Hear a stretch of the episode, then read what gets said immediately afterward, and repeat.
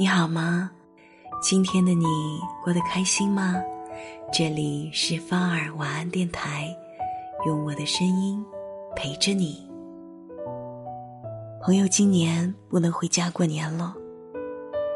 做这个决定的那天，他给很久没有通电话的外婆打了视频。这是他长这么大以来第一次在异地过年。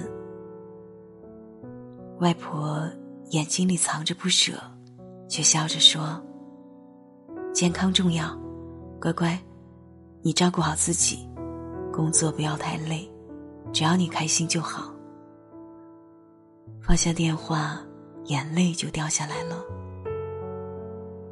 外人都关心你飞得高不高，只有爱你的人才关心你过得好不好。他说。记忆里的小院子，我很久没有回去过了。可我至今怀念幼年时期上树捉鸟、下河捕鱼，累了就躺在田野里看炊烟袅袅的日子。那时候我兜里的零花钱不过几毛，可五分钱买的一块糖的快乐，能持续好几天。现在。我能买得起好多东西了，可我买不回快乐了。小时候的我们，感恩得到的一切；长大后的我们，惋惜一切还没有得到的。住了五十平的房子，焦虑自己没有一百平的；拿着五千的工资，焦虑自己赚不到一万块。当上了小领导，焦虑自己得不到更高的岗位。街上没有兵，没有马，可感觉日子过得兵荒马乱的。匆匆忙忙，我们要忘记了生活本来的样子。山河远阔，人间烟火。你我本应对万物充满期待。前几天看文章，看到一个很值得深思的数据：中国有一亿名以上的焦虑患者。要知道，中国一共才十四亿的人口，这意味着每十四个人中就有一个焦虑患者。这还不抛开那些不懂得焦虑的孩子和基本不太会焦虑的老人。原来不知不觉中，焦虑已经成了社会通病。工作搞砸了怎么办？万一失业了怎么办？房贷还不清，小孩上学还没有着落。大家挂在嘴边的，也无外乎是钱和房子。当焦虑成了常态，人更远离了快乐。你有多久没有开心的笑过了？小时候吃一顿麦当劳就快乐的不行，现在吃一次反而会懊恼涨了体重。上学时只能发短信的老人机，存储了很多人的回忆，可现在买了三四千的手机，脑海里想的却是为什么不是 iPhone？刚工作的时候，觉得几千块钱已经很多钱了。现在一万多还觉得不够花。世界变大了，快乐也就变少了。欲望变多了，看不到结果就变得更丧了。不是人间不值得，是我们对人间的要求变得越来越高了。马德在《允许自己虚度的时光》里写道：“我慢慢明白了，我为什么不快乐。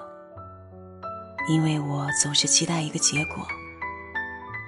看一本书，期待它让我变深刻；吃饭游泳，期待它让我一斤斤瘦下来；发一条短信，期待它被回复；对人好，期待他回应也好。写一个故事，说一个心情，期待他被关注、被安慰；参加一个活动，期待换来充实、丰富的经历。这些预设的期待，如果实现了，长舒一口气；如果没实现呢，自怨自艾。可是小时候也是同一个我。用一个下午的时间，看蚂蚁搬家，等石头开花。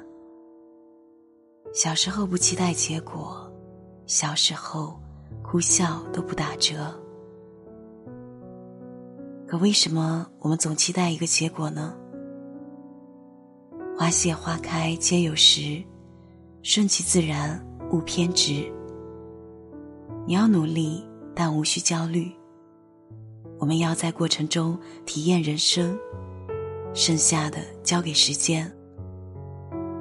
我们未必要光芒万丈，但眼中要有光，心中还要充满希望。不知道你是否听过这样的一个故事：一个人害怕自己的影子，讨厌自己的脚印，想摆脱他们。便快步跑起来。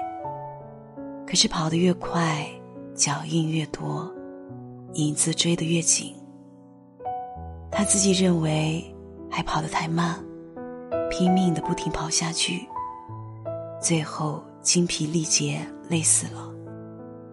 这就是未饮恶迹。有时候焦虑就像我们的影子，我们越跑，跟我们跟得越近。适当的放松一下，才是最佳的选择。哪一种生活都是值得经历的，不是只有奋斗，九九六才是唯一的出路。人工作的目的是取悦自己，而不是为了工作而失去生活本来的意义。出去看看这人间，很多人在以各种方式热气腾腾的活着。蔡澜说：“吃得好一点，睡得好一点，多玩玩，不羡慕别人，不听管束，多储蓄人生经验，死而无憾。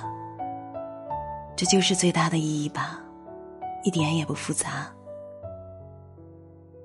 白落梅说：“我亦可贪恋烟火，饮食人家，几间瓦房，四方小院。”守着流年，幸福安康。若说人间不值得，是不值得你我不快乐。人活一世，不过一屋两人，三餐四季，看似平淡，却也欢喜。普通的日子也可以有声有色。工作不仅仅是谋生，还要热爱。生活嘛，一半努力，一半随缘。我们可以大步走天涯，也可以浊酒配清茶。开心点吧，朋友们。生活有时候会难过，但好运也会如期而至。祝你晚安，好梦。